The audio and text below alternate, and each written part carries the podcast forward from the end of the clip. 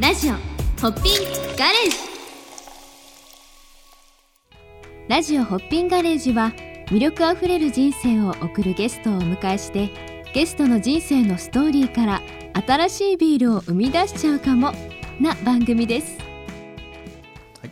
えー皆さんこんにちは、えー札幌ビールの土城です、えー今日もですね、素敵なゲストをお迎えして、えービールになるような人生ストーリーを伺っていきたいというふうに思います、えー本日ゲストにお迎えしているのはがん患者の就労支援などを行っていらっしゃる一般社団法人 CSR プロジェクトの、えー代表を務めていらっしゃる、えー桜井直美さんです、えー桜井さんラジオホッピンガレージへようこそこんにちは。こんにちは桜井と申します。よろしくお願いします。よろしくお願いします。じゃあ桜井さんまず簡単に桜井さんちょっと自己紹介をお願はいいしてよろし、いありでしょうか？がとうございます。はいえっ、と私あの CSR プロジェクトっていうんですけど、よくなん何の団体ですかって聞かれるんですけどね。えっ、とキャンサーサバイバーズリクルーティングプロジェクトといって、がんの患者さんよくねあの働いてる世代のがんの患者さんのいろいろな悩み事とか不安事とかを解決しようっていう団体になってます。私はそこの代表をしてます、えー、桜井と申します。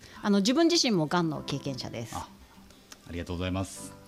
実はあの私とね桜井さんは今回こう対面でお会いするのは初なんですけども、うん。その前にちょっとズームなどで、えー少しこうお会いしてお話ししたはいこともあったんですけども、オンラインだといつも画面の中の人が今日初めていや。ちょっとドキドキしてます。でも今日はですねそんな桜井さんといろんなお話をおちょっとしていけたらなというふうに思っていますが、まあ、せっかくなのであのラジオホッピンガレージはまずあの乾杯をしてから話を進めていくというのがありますので、えーじゃあ早速ですけど乾杯をさせていただいてよろしいですかね。はい、はい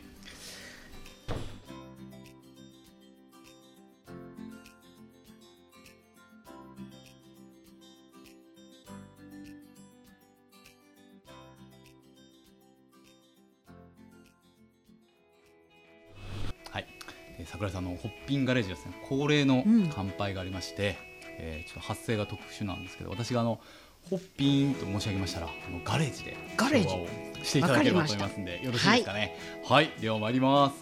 ホッピーンガレージ。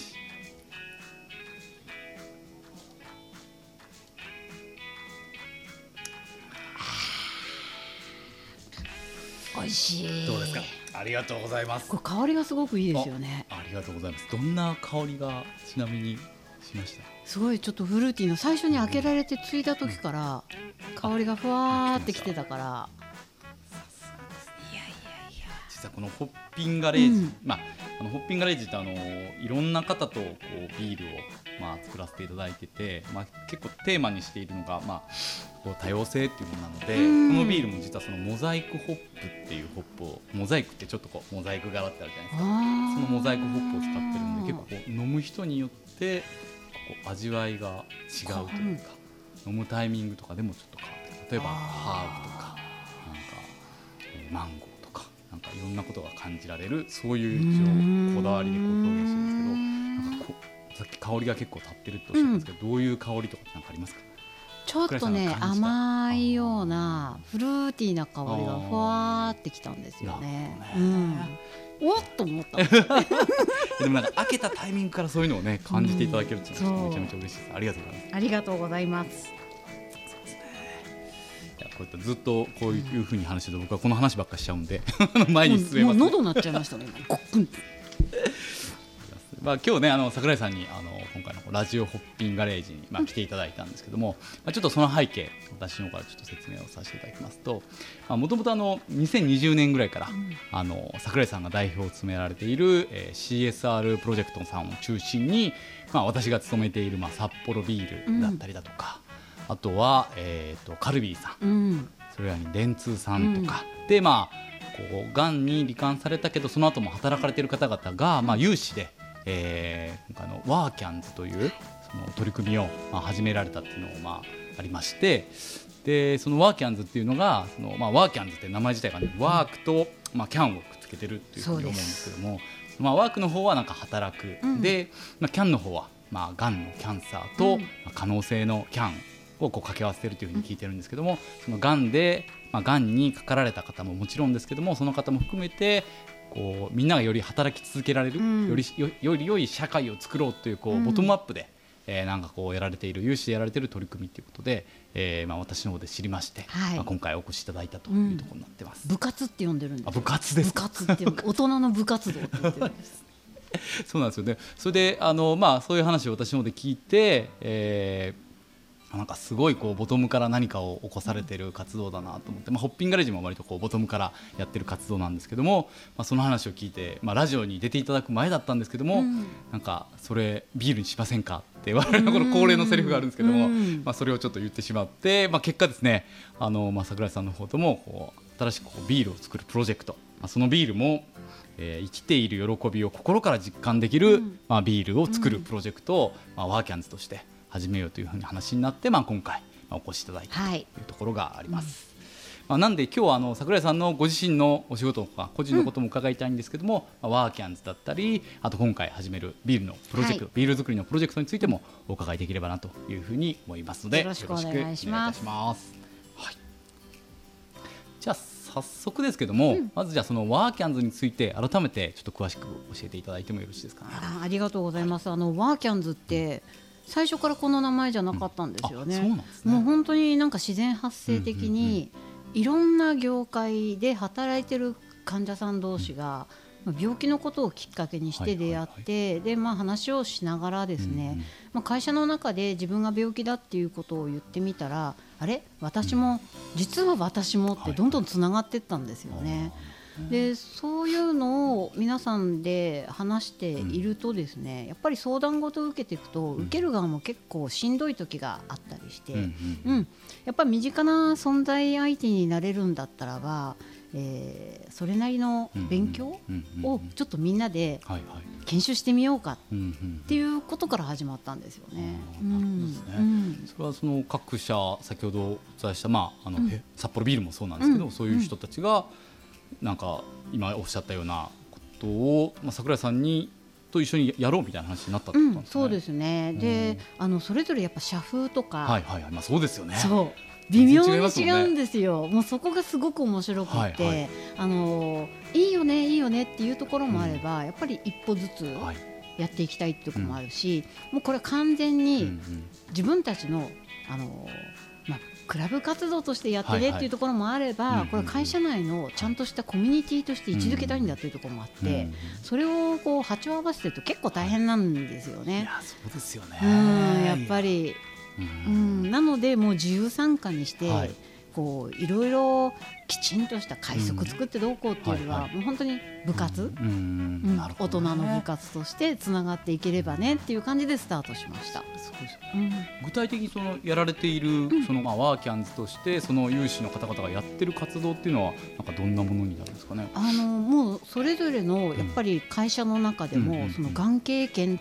ていうところに対する位置づけが結構違っていて、はい会社の中の新しいビジネスをはい。作っていくような形では積極的に例えば病気経験をはい。生かしていこうって考えてる企業もあれば、いやもうちょっと引いたところでもいいよねっていう、はい。あるいはダイバーシティの中のやっぱ一つとしてはい。病気も考えていこうとか、でその取り組み自体があんまりこう紹介されてなかったんですよ。ね、はいはいはい。なので、えっと私たちレシピじゃないんですけど、こんなことできるよっていうのをみんなで共有していこうっていう感じ。でだからもう全部それぞれの会社ごとで違いますね。ということはそうか。だから桜井さんたちがその中心にいるけどそこういうことをうんやったらいいんじゃないかとか、うん。こういう事例がありますよとかを、うん。まあ、その各社さんといいますかその有志の方々にお伝えしてでそれを受けてよしやってみようっていう方々がやっていくっていううんうんそういうことなんですね。ああじゃあうちの会社だったらこんなことできるよねとかうちの会社もこういうとこ今まで気がついてなかったけど、はいはいこれ面白いんじゃないって思った人たちでいいと思うんですけども、はいはい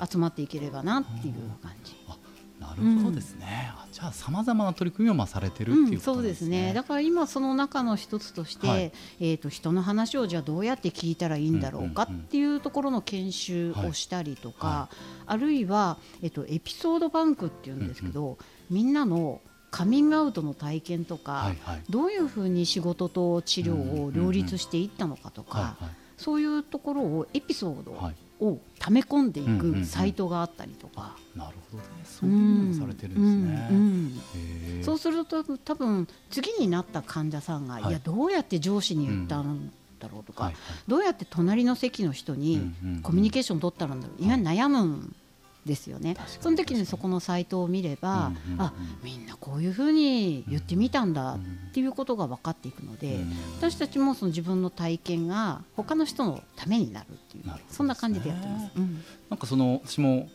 のワーキャンさんのそのまあ過去に出てたリリースとか見てそのピアサポートっていう言葉があって、まあ正直恥ずかしながらそのピアサポートっていう言葉あんまり聞いたことなかったんですけどもそのピアサポートっていうのとその今ご説明していただいたやつとは一緒のことになるんですか、またちょっと。一緒近いですね。ビアサポートっていうのもあってもいいんじゃない？か なビアサ一本取られましたね。ビアサポートいいですね。ちょっと飲んでいいですか？はい、ピアサポートっていうのはもうはい本当にピアっていうのうんうんがあの同じ体験をした仲間っていう意味なんですよね。なるほどなるほど。だからあの患者さんだけじゃなくて、うん。家族の体験とか、うんうんうん。あるいは部下ががんになった時の上司の人の体験とかも含めてみんなであの次の世代の人のために何かできていければなっていう感じですね。そういうのを総称してピアサポートってサポートいうことなんですね。うんなるほどですね。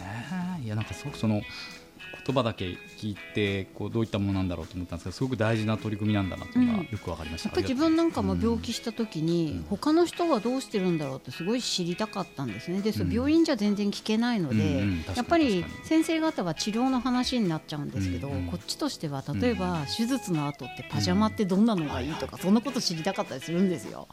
確かにそうかもしれうん、おないね。腹開く手術するのにパンツってどれがいいとかってはいはいはいパジャマでいいのかとか悩むじゃないですか。確かに。そんなこと聞きたいんですよねうん。確かになんかうん先生にはなんか聞きにくいけない聞けない何でもいいとか言われそうですね。なるほどですね。あだからまあもちろんあのまあがんもそうですけれどもそうじゃなくてあのやっぱり同じような立場の人がまあうんそれをなんかお互いつながって分かり合えるってことがすごく大事っていう。そうですねあそういうことなんですね。それが同じ会社だったらば、あ自分はあの時はこんな風うんに、うん例えば就業規則のはい。こんなところを使ってうんうん。こうやって働いたよっていう、うんうんうん。そこが共有できたりとかするので、なるほどね。いやよくわかりました。うん。そうかそういうことか。うん。じゃあ元にちょっと戻っちゃうんですけどじゃあた例えばそのでもがんっていう話がまあ今回あったんですけど実際そのがんにまあまあかかられてというか、まずは患わされてその後もなんかこうなんだろう働き続ける人のその環境っていうのは実際今ってどういう感じなんですかね？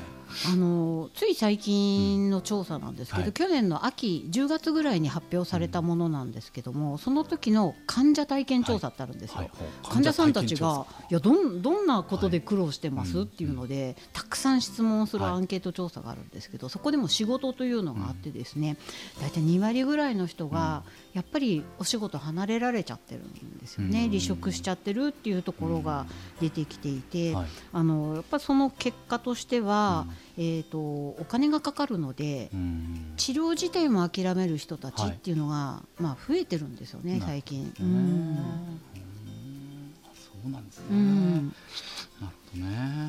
やっぱりあの今って、えー雇用年齢の延長とかもありますので、やっぱ50代、60代、ひょっとしたらうん。70代でも働かれる方たちっていらっしゃってて、そこはやっぱりがん年齢って私たち言ってるのがんもやっぱり患者さん増えてくんですよね。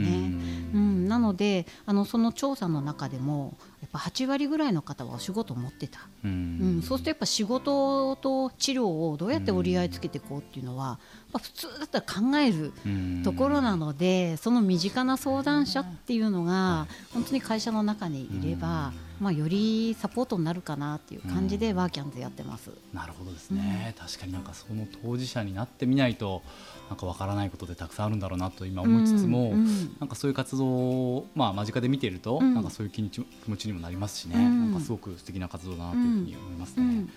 なるほど。ね。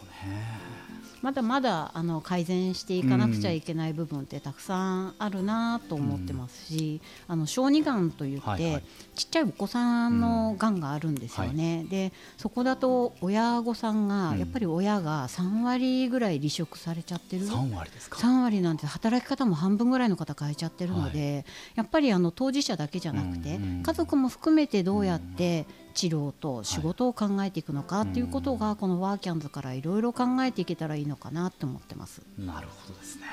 そうなんですね。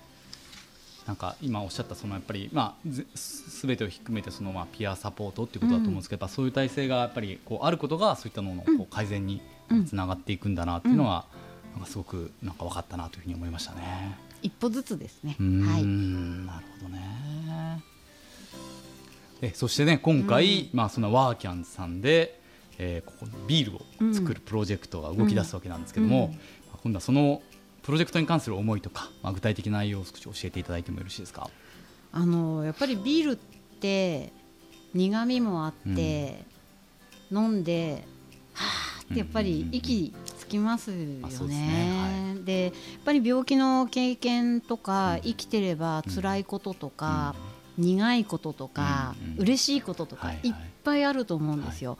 でビールってそれを全部飲めるじゃないですか。飲み干せる飲み干せるっていう、はい。なんかそこの思いっていうのうん。を、私はあるいは私たちはこのビールプロジェクトの中に込めていきたいなっていう、うんあとまあ亡くなった友達とかもいらっしゃるので、はい。そういう人たちの思いも含めて、うんうんこう継いでいきたいなっていうビールも継ぐっていうじゃないですか。うん、同じようにうん。私たちはこのプロジェクトを通じていろんな思いも継いでいきたいなって思ってます。うん。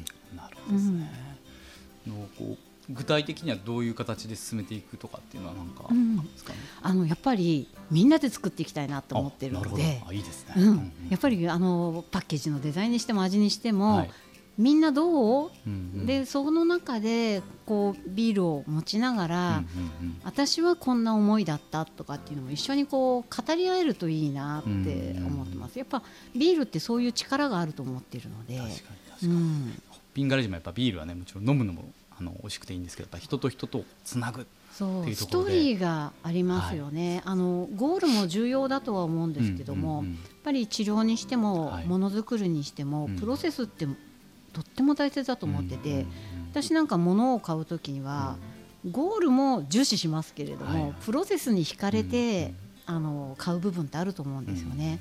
でも病気って多分初めてなんじゃないかなと思っててこういうストーリーになるのは、なのでいろんな人の声を聞いて一緒に作っていきたいなと思ってます。なるほどですね。ありがとうございますなんか我々としても今回ビールを作るところでご協力をさせていただくんですけどももともとあったこのやっぱり、まあ、例えばピアサポートの考え方とか、うん。まあ、まさにそのビアサポート、ビアサポートそうですね。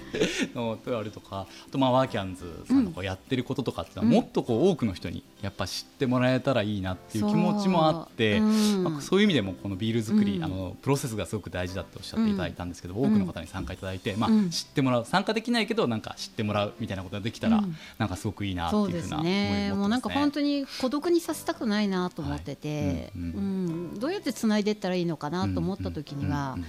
やっぱりもっと敷居を下げるっていうかね、はいはい。普通に普段ごとにしたいなと思っててビールはそのための一つの、うんあのすごく大切なうん。ツールなのかなと思ってます。うんあうん。ありがとうございます。ちなみに今回のそのプロジェクトでも生きる喜びを実感するビールっていう、うん。そこっていうのは結構そのワーキャンズさんの中でもこのメッセージにはなんかなんていうか込めた思いみたいな。ありますよね、でやっぱり議論になったのは、うん。生きてるって言ったら、じゃあ亡くなった人たちは関係ないの、うん。とかっていうこともやっぱり考えたいよねって言っててそれも含めて、うん。亡くなった友のためにもうん。やっぱり巡り会えてよかった、うん。うん。人生に乾杯ってお互い言いたいよねっていうところからスタートしてます、うん。だから生きてることっていうのは、亡くなった人のことも含めての生きてること、うんうん、そこをちゃんと感謝したいねっていうプロジェクトになってます。なるほどですね。いやもう我々も側面支援を頑張ってまいりますので、ぜひぜひぜひよろしくお願いしますはいよろしくお願いいたします。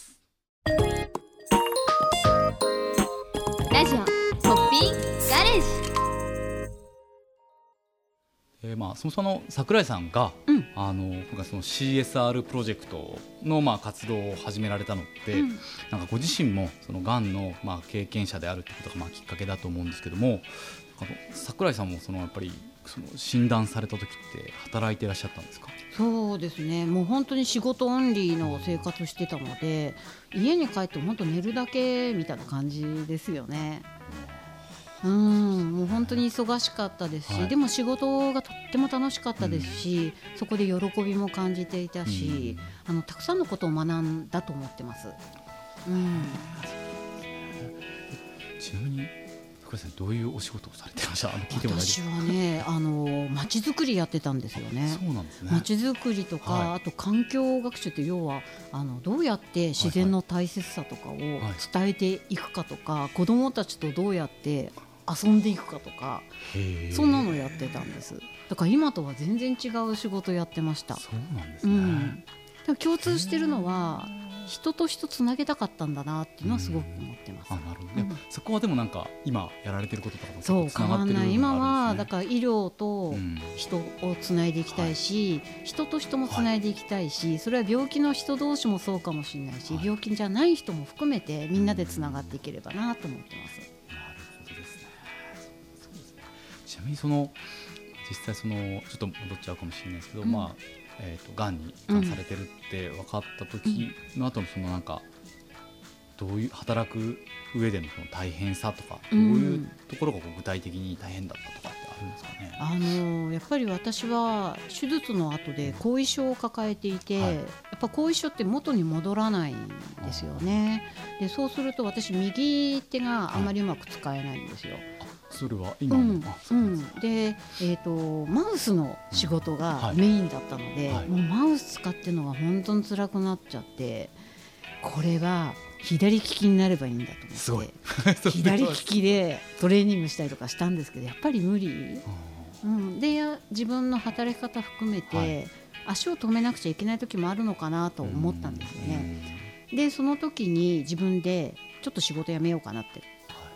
でカバンをひとまず置いたんですけどもずーっと持ってたカバンを、そうなんですね。うん、でもその時思ったのは一番手放しちゃいけないカバンを私手放しちゃったんだなと思ったんです、えその時にですか？うん、手放してみて初めて分かったんですよ。あ仕事って手放しちゃいけないんだと思ったの。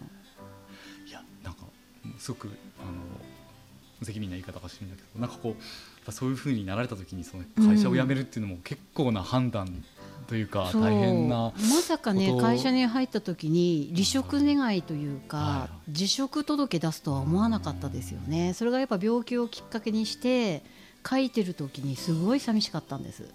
なんでこんなことになっちゃったのかなっていう。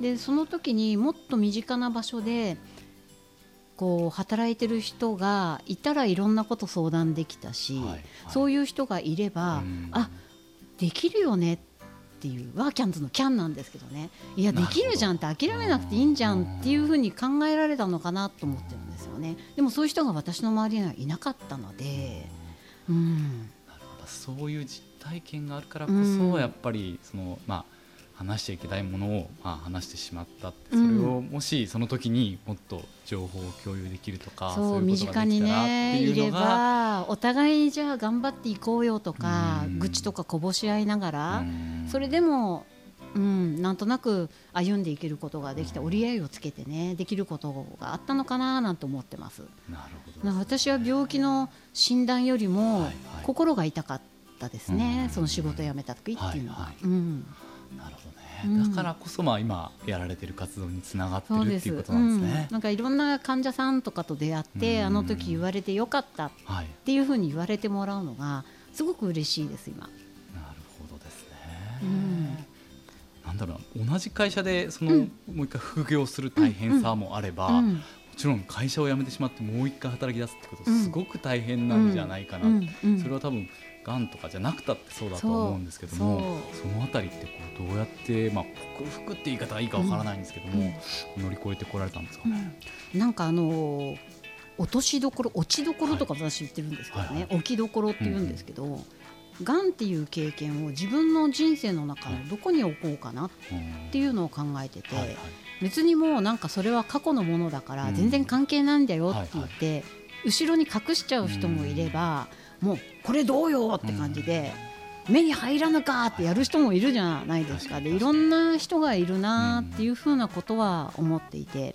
で自分はやっぱり当時30代だったので、あのやっぱり病気になったことって何か意味があるのかなと思ったんですよね。うん。まあ、そう考えるとその時に自分が感じた悩みとかうん。悲しみとか嬉しさとか、あと苦労とかをうん。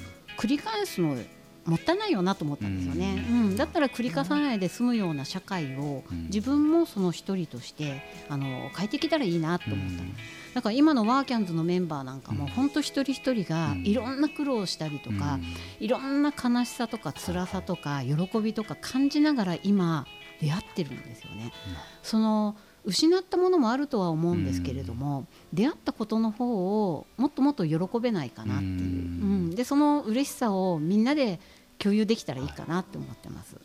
なるほどですね。なんかその話を伺うとなんかうんもっとこう、いや結構難しいいや例えばピアサポートとか言われるとなんか難しいのかなと思ったんですけど、うんなんかもっとまあ私とか、まあ、働く現場の、まあ、仲間ができることってなんかたくさんあるのかなっていう気もなんか話を伺って思ったんですけど。ワクワクします ワクワクします。例えばなんか私のようなものがどういうふうにするとなんかいいとかって例えば私の職場にそういうまあがんで、うん。あの復職された方がいたらどういうふうにするといいとかってなんかそういうのあるんですか？ね、なんか普通に接してほしくてよくあるのはがんの患者さんだからうん。飲まないんじゃないかとか、はいはい、いやそれちょっとね。そう。声かけちゃいけないんじゃないかとかすごいね遠回りにされるんですよ、でもそれが一番辛くってなるほど、声かけてほしいし、うん。考えるのはこっち、はいはい、でも一緒うんに、ううんん体の調子悪い時もあるので、はい。それはちゃんと言うし、うんうんでもひとまず声かけてほしいなっていう普通通りに接してほしい。うん。そう言われるとあそうだなって思いますね。なんかやっぱこうなんか必要以上に気を使っちゃってまあ、言ったら悪いし断るのはなんかすごく断らせるのも悪いかなとか考えちゃったんですけどそういうことではないんですね。うん。よくなんか腫れ物に触るっていう言い方しますけど、はいはい。腫れ物じゃないので、うん普通に、うん。なたまたま人生の中ではい。今のタイミングで病気と出会っているだけなので、普通に接してほしいなと思ってます。とはいえとはいえって言うとしつこいかもしれないですけどでもやっぱりそのビールをぱりうんビールってまあお酒なので、飲んでいいのかなとかっていうところも若干こう心配したりしてしまうんですけどその辺ってなんかどうなんですか？そのがんの方と、まあ、今回もビール作りのプロジェクトを、始められるっていうことなのでその辺あたりも少し伺ってもいいですか、飲みすぎはねそ それれは健康だろうと そううちははいほら、あうん。うんの我が家の家訓があって、酒は飲むものを飲まれるなって言うんですよね。で飲まれたら確かに二日酔いとかあるかもしれないし、い、ろいろ嫌なこともあると思うんですね。はい。であと悔しさとかうんうん。悲しみをお酒で乗り越えるっていう、うん。お酒の力借りてっていうのはやっぱりそれだけでは無理だと思ってて、うん。やっぱり人の力も含めてうん。乗り越えていけると思うので、お酒だけに頼らないでっていうのが大切かなと思いまなるほど。す。決して飲まないでってことじゃないどと思います。なるほどですねこれは決してあのがんの方とか関係なしですね。関係なし、うん飲まれちゃいかんです。胸に手を当ててはい、あ私もです。やあのたまに反省する時が多々あるんですけれど、気をつけてます。ですうんね、でも本当楽しむことが大切かな、人生を楽しむっていうところ。うん今ちょっとまさに私もっておっしゃったんですけどちなみに桜井さんあのビールはどうなんですか？結構飲まれるんですか？どういったものが好きとか好きですよ。私あの地ビールが好きで。そうなんですね。うん、やっぱりビールってすごく不思議なのは、その土地土地の湿度とか、は空気感とか天気とか、うん。あと作物とか、はい。なんかそのドライとかウェットとかを暑さとか寒さとか含めてあるじゃないですか、はいそれが一つ一つ違うし、自分の体調によってもやっぱり味が変わるのにで、すごくなんかそこ感情でも変わる時があるので、うん。私はそういう点でさっきもあの言いましたけど、はい。苦味とか全部含めてうん。飲めるっていうのは、うん。私は好きですね、うん、だから地ビールが大好き。えー、結構じゃああの、まあ、今なかなか旅行とか難しいかもしれないですけど、割とこう行かれたところでその土地のビールをうん。買って飲む、うん、飲んやっぱりもうそれは海外に行ってもやっぱりドメスティックビールなんですかって聞いてね。どれ？って言って飲みます。確なんかその土地で飲むその土地のビールはね、そうです。最高です。最高ですよね。しもうその泡から何から全部違うじゃないですか。しかもその土地の人と話しながらとかそうなんですよ。もう隣の席の人とはい。全然初めて出会った時でうんうんうんも普通に仲良しになれちゃあーいや確かにそうですよね、なんかパブ文化ってそういう感じですしね。ういやーそうですよね。ですよね。そう私初めて病気をした後に海外に行った時に一人旅が好きなんで海外も一人で行くことが多いですね、そしたら隣の席の人が、はあのピンクリボンのバッジをつけてたんですよ。で「いやなんでつけてるの?」うんうん。って言ったら「友達が今治療してるからはい。応援したいんだよ」って言っててうんうんうん「いやあた私今あの化学療法終わったばかりで、私もそうなんだ」って言ったら「コングラチュレーション」って言われたんですよね。で継がれたんですよ。えー、と思って日本だったら私おかわいそうにとしか言われたことがなかった。コングラチュレーションなんて言われたこともなくてびっくりして「えなんで?」って言ったら「だってあなたは今生きてこうやって海外に行こうとしてるじゃない。その人生素晴らしいじゃない」って言われたんですよ。それであ物事ってこんなに変わるんだと思ってすごい感動したの。それが初めての病気した後の海外旅行。その人に乾杯ですねそしてそれビールにしませんかってまた言いたくなりました。そうもうね 本当にその時いい話ですね。のあのおばちゃんの顔は忘れない。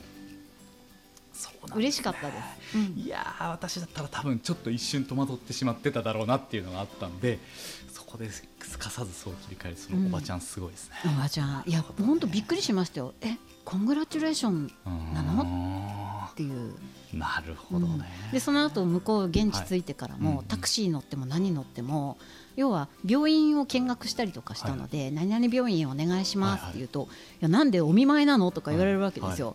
そしたらいやそうじゃなくて、私もがんのサバイバーなんですって言うと、ほとんどの人がグレートとかコングラチュレーションとかいやうちの親父も今そうなんだよとかっていう。うん。もう受け止め方が全然違う。何なんだろうと思ったんですよ。日本だったらまずドン引きだもの。うん。違うんだと思って。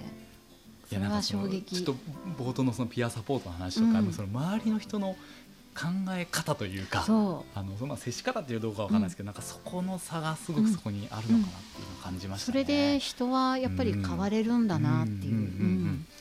うん。なるほどですね。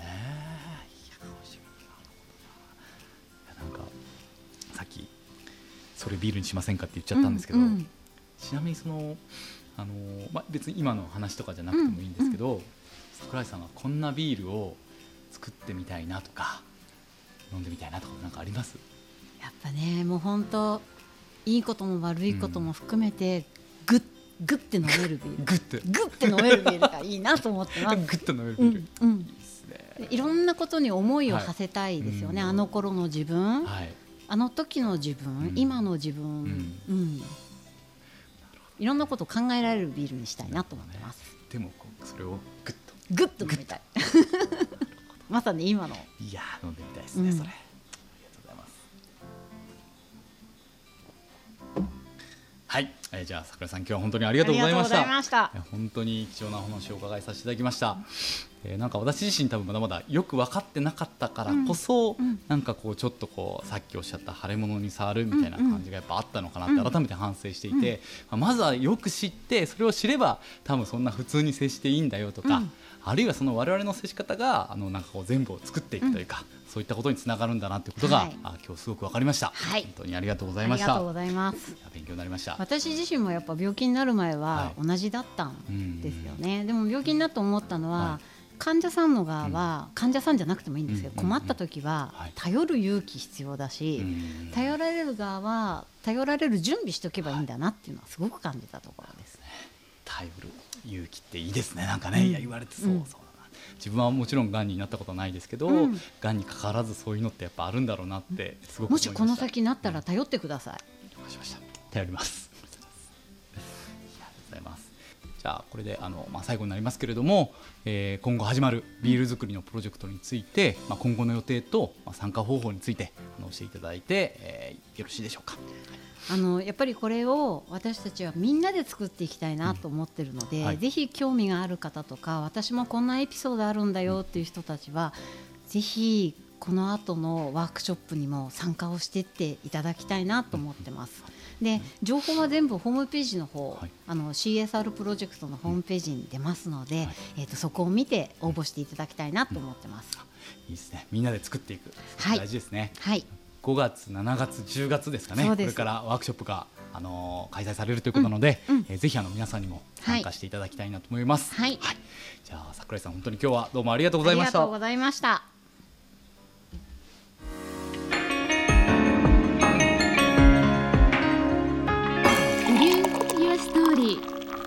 飲酒は二十歳になってから。